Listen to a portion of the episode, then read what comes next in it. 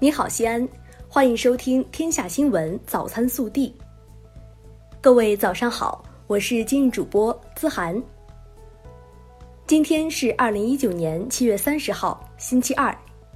首先来看今日要闻。二十九号，李鹏同志遗体在北京八宝山革命公墓火化。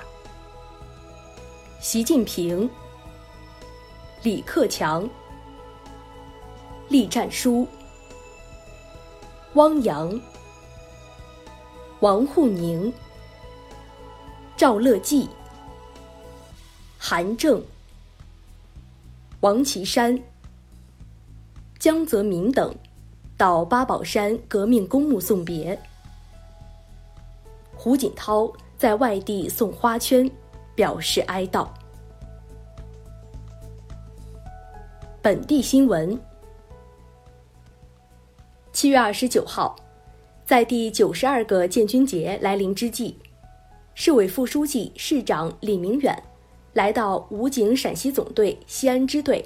看望慰问部队官兵，并代表市委市政府和全市人民向全体官兵致以节日的问候与祝福。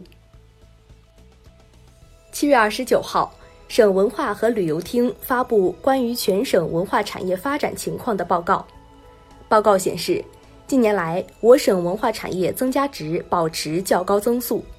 二零一八年，全省新增文化及相关产业市场主体总数达九点四万户。由市委宣传部指导，西安浐灞生态区和西安报业传媒集团西安日报社。共同主办的第二十九届全国图书交易博览会“书韵西安，生态浐灞文化创意周”活动，七月二十九号晚举行了启动仪式。仪式上，西安报业传媒集团西安日报社与新华社新闻信息中心签署战略合作协议，双方将通力合作，讲好西安故事。西安市中考成绩及城六区普通高中最低录取控制分数线将于七月三十一号十二时公布，届时考生可以通过登录西安市教育局官网进行查询，或毕业学校报名点领取西安市统一打印的考试成绩通知单。七月二十九号，记者从陕历博获悉，陕西省历史博物馆要建新馆。目前地址已经选定于浐灞生态区的世博园内，修建新馆将充分考虑到参观体验感受，不仅要建一座现代化的博物馆，还要彻底解决一票难求的窘境。经西安市交通运输管理处批复，西安市公交总公司将于二零一九年七月三十号对五幺二路进行调整，同时新开幺五九路。暑期来临，我市迎来旅游旺季，西安旅游持续走热，多家景区和博物馆延长开放时间，以满足游客需求。七月二十九号，记者从西安市电动自行车行业协会获悉，西安市电动自行车行业协会将组织行业知名品牌开展以旧换新活动，届时超标车可换购新国标电动自行车。专业人员将对旧车进行评估，车主可获五百元至一千元不等的折价补贴。七月二十九号晚，西安市公安局发布李公平等三名犯罪嫌疑人的悬赏通告，凡向公安机关举报或提供有效线索，协助抓获犯罪嫌疑人的，每抓获一人，视情节奖励人民币两万元至五万元。在昨日上午进行的第十四届全国冬运会男子团体跳台、滑草、滑轮四乘五公里项目中，我省运动员赵立新与黑龙江选手的跨省组合勇夺冠军，这是我省运动员首次获得全国冬季运动会金牌。暖新闻：西安的张倩是一名眼科医生，七月十四号。他意外踩空致右脚骨折，医生叮嘱他需制动休息，但几天后张倩卸掉固定板，坐着轮椅坚持三小时为九位患者做了手术。张倩说：“手术是提前预约好的，不能因为自己一人耽误患者治疗。”国内新闻，二十九号，国务院港澳办新闻发言人在新闻发布会上表示：“一国两制是一个完整的概念，是一套完整的方针政策，所以对一国两制的理解一定要全面准确。贯彻落实一国两制方针，始终要强调三条底线不能触碰。”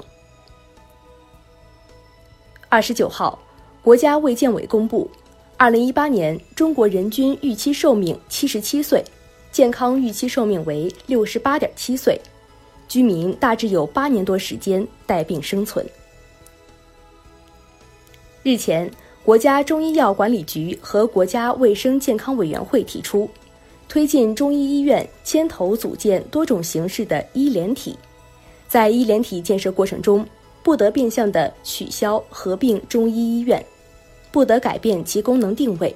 不得以各种理由在事实上削弱中医医院建设。昨日，国家发改委发布《二零一九年降低企业杠杆率工作要点》，要点强调要加大力度推动市场化、法治化债转股，进一步降低企业杠杆率，并对高杠杆优质企业优先实施市场化债转股。七月二十八号八时至二十九号七时，四川多地降下大暴雨，成昆铁路部分接触网垮塌，站间泥石流涌上铁轨，导致这线路中断。受此影响，三十号将有十六趟列车停运。截至七月二十八号二十三时三十分，贵州水城山体滑坡搜救工作结束，经核实。救援人员搜救并送医院救治伤员十一人，